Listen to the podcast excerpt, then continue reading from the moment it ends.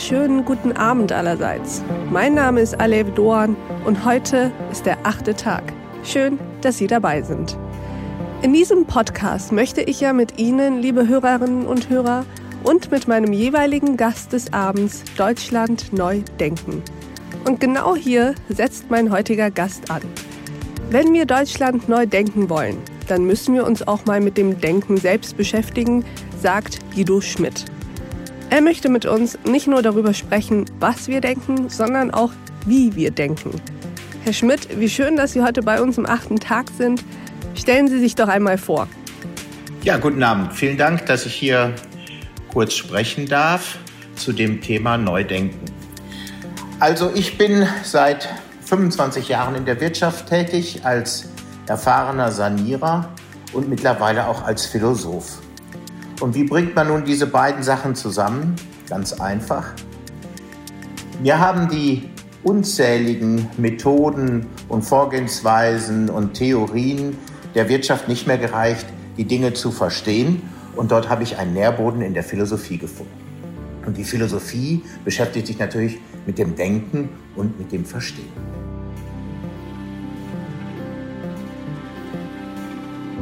Eine Ihrer Thesen, Herr Schmidt, ist ja, Wissen ist unbegrenzt, doch Verstehen ist selten. Lassen Sie uns mal teilhaben an Ihren Gedanken und diese neue Vernunft, die Sie für Deutschland ja fordern, auch mal bei Ihnen jetzt mithören. Sie haben das Wort. Wir alle haben sicher schon mal gesagt, ich verstehe die Welt nicht mehr. Und das, was sich so anhört wie ein, sagen wir mal, Spruch, ist in gewisser Weise aber auch die Wahrheit. So viele Dinge werden für uns immer schwieriger und in jedem zweiten Text steht, dass vor der zunehmenden Dynamik und Komplexität es immer schwieriger wird, die Dinge zu verstehen. Aber das ist nur so, wenn man in einem System, auch einem gedanklichen, gefangen ist. Und deswegen habe ich den Ansatz zu sagen, man muss sich tatsächlich mal anders an das Denken herantasten und die Frage stellen, warum wir so denken, wie wir denken oder ob man auch anders verstehen und tatsächlich ist es so, wenn man das verfolgt, dann findet man ein Schlachtfeld, von dem ich sage, es ist das älteste Schlachtfeld der Welt, nämlich der Kampf der Subjektivisten gegen die Objektivisten. Das ist namentlich äh, Platon gegen die sogenannten Sophisten. Also ein Streit darum, wie man Dinge verstehen kann. Und bei uns ist es so, Platon hat sich durchgesetzt, er kann über zweieinhalbtausend Jahre über Deutungshoheit äh, verfügen und kann sagen, wahr ist nur, was objektiv ist. Imagine prisoners that have spent their entire lives chained deep inside a cave. They have been chained so that they cannot see behind themselves. And they are forced to stare endlessly at the cave wall in front of them.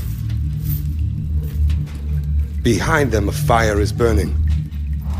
This is the only world that the prisoners have ever known.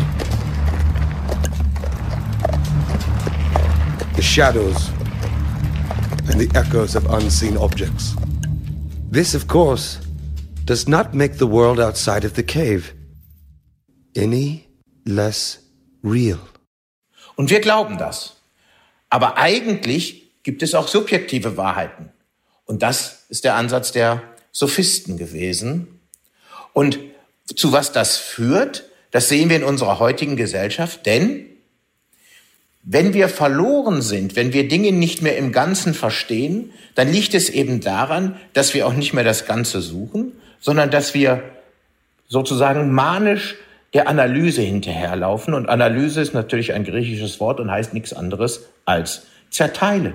Also wir nehmen etwas, was schon da ist und zerteilen es in alle möglichen Elemente und dann werden es immer mehr und dann wird es auch unübersichtlich. Vielen Dank, Herr Schmidt, für diesen Impuls. Sie haben ja gerade gesagt, Analyse, das ist ja nichts anderes als das Zerteilen.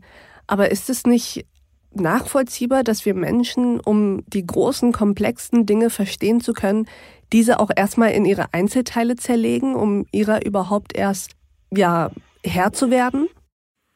Ja, natürlich ist das sinnvoll, Dinge zu verstehen, aber das Zerteilen führt uns immer mehr in die Tiefe. Es führt zu immer spezifischeren Dingen Und wir wissen ja auch in dieser Gesellschaft wird so viel von Erfahrung gesprochen und aber auch von Spezialwissen. Es wird immer spezialisierter, es wird immer kleinteiliger.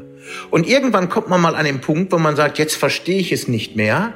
Und ich finde immer, wenn man in einer Sackgasse ist, dann muss man umdrehen. Genau an dieser Stelle waren wir vor 200 Jahren schon einmal, als auf den von Logik durchdrängten Aufklärung eine neue Phase begann, die wir als Romantik bezeichnen. Die Romantiker stellen wieder den Menschen in den Mittelpunkt, und zwar den Menschen als seelisches Wesen mit seinen Gefühlen und seiner Fantasie. Es ist nicht wichtig, die Welt zu erklären oder zu verändern, sondern sie wirklich zu erleben, zu spüren. Man sehnt sich nach dem Schönen, nach dem Echten und nach Tiefe. So ein Gefühlswesen steht ja nicht immer nur in der Sonne. Es gibt auch Schatten, die dunkle Seite der Seele, Begehren, vielleicht sogar Grausamkeit. Man hat die Vermutung, dass es eine tiefere Wahrheit gibt, als die Vernunft sie finden kann. Die hatte auch einen philosophischen Hintergrund, nämlich den deutschen Idealismus. Die Vertreter waren Hegel, Fichte und Schelling. Unter anderem, als Düsseldorfer muss ich auch Heinrich Heine nennen. Auf jeden Fall, da ging es darum, wieder das Ganze zu verstehen. Und ähm, das ist geschehen durch die Umkehrung der Analyse, nämlich durch die Synthese, die insbesondere von Hegel vorgeschlagen wurde. Und dafür plädieren Sie auch jetzt, dass wir uns die Herren der Romantik nochmal vornehmen und ganz in ihrem Sinne uns nicht mehr der Analyse, sondern der Synthese widmen, also Dinge wieder zueinander bringen und versuchen, das große Ganze zu sehen, statt uns in den Einzelheiten zu verirren? Ja, also die Eingangsthese war ja, Verstehen ist selten, Wissen ist viel. Das Wissen ist das Ergebnis der Analyse. Das Verstehen ist deutlich seltener geworden und da macht es ja vielleicht Sinn, sich dieser Disziplin ein wenig zu nähern. Also ich finde es zumindest mal für mich spannend. Und vielleicht ist ja auch die Frage ganz spannend, ob es nicht schön wäre, wenn die Wirtschaft mehr Romantik hätte. Also höre ich das auch richtig raus, dass Sie eine neue Ära der Romantik für die Welt fordern? Naja, also ob das wirklich eine Romantik wird, weiß man nicht. Der Begriff ist ja belegt, ja, äh, und ähm, vielleicht wird sich was Neues tun. Aber die Sehnsucht wieder, Dinge zu verstehen, die Sehnsucht, große Dinge zu tun, die ist ja allgegenwärtig. Wir wollen den großen Schritt und nicht mehr das Klein-Klein. Und gestatten Sie mir die Aussage, die McKinsey-Gesellschaft, wie Sie das immer nennen, die ist auch am Ende. Okay. Das müssen Sie mir jetzt nochmal erklären. Die McKinsey-Gesellschaft ist am Ende, sagen Sie. Und Sie verbinden das ja auch mit einer neuen Betrachtungsweise von Management. Und Sie sagen, es gibt ja auch einen Unterschied zwischen Management und Führung. Können Sie uns diesen Unterschied mal erklären und sagen, warum dieser Unterschied auch so wichtig ist? Ja, lassen Sie mich zunächst einmal ganz kurz mit einer Einordnung beginnen, was aus meiner Sicht diese McKinsey-Gesellschaft ist. Und das ist ein hintergründiges Phänomen, also nichts, was so offensichtlich auf dem Tisch liegt. Die McKinsey-Gesellschaft ist eine durch und durch effizienzgetriebene Gesellschaft. Das erkennen wir daran, dass diese Vokabeln benutzt werden. Heute wird alles gemanagt. Sie werden überall gemanagt. Es gibt sogar im Krankenhaus ein Management. Dabei ist auch unsere Erwartung vielleicht, dass wir im Krankenhaus geheilt werden und nicht gemanagt werden. Also alles wird gemanagt und überall ist ein Leistungsgedanke, der äh, vorangetrieben wird. Aber genau das, was dort passiert ist, Analyse, Analyse und Analyse. Es wird also das, was da ist, schon zerteilt in immer kleinere Häppchen gegeben und damit finden wir auch in der Wirtschaft im Grunde keine Erklärung mehr. Und wir müssen auch zur Kenntnis nehmen, dass es Bereiche gibt, die nicht effizient sind. Es gibt zum Beispiel auch eine Bereitstellungsleistung. Da passiert gerade nichts im besten Fall, zum Beispiel bei der Feuerwehr. Und was hat das mit dem Denken zu tun? Es hat damit zu tun, dass wir glauben, dass diese Gesellschaft gemanagt werden muss. Und dann stellt sich die Frage, was nun Management ist. Und wenn wir da in die Anfänge des Managements gehen, dann kommt man zu der Erkenntnis, dass Management eigentlich Scientific Management hieß, also eine wissenschaftliche Betätigung. Und diese Wissenschaft entspricht dem platonischen Bild, nämlich der Analyse. Es soll alles objektiv sein, rational und emotionslos. Das ist die Behauptung. Aber es ist nicht ganz richtig. Denn wo ist das Neue? Wo bleiben die Dinge, die wir jetzt brauchen? Es ist im Grunde ein großer Bluff, denn da, wo Strategie oder Strategieberatung draufsteht, da ist Effizienz drin. Und die Führung unterscheidet sich von diesem sachlogischen, emotionslosen und rationalen Management ganz gravierend.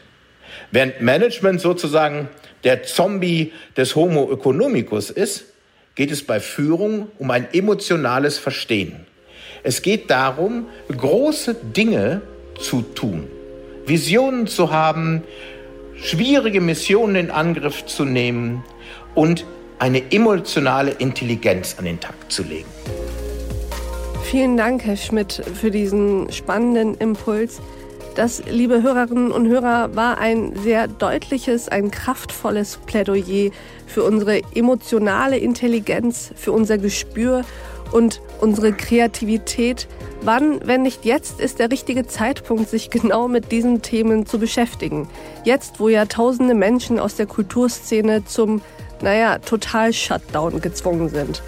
Herr Schmidt, ich danke Ihnen vielmals, dass Sie heute den achten Tag mit uns begleitet haben. Vielen Dank. Und vielen Dank, liebe Hörerinnen und Hörer, für Ihre Aufmerksamkeit, fürs Zuhören und fürs Mitdenken. Ich freue mich, wenn wir uns im nächsten achten Tag wieder begegnen. Auf sehr, sehr bald. Ihre Alev Doan.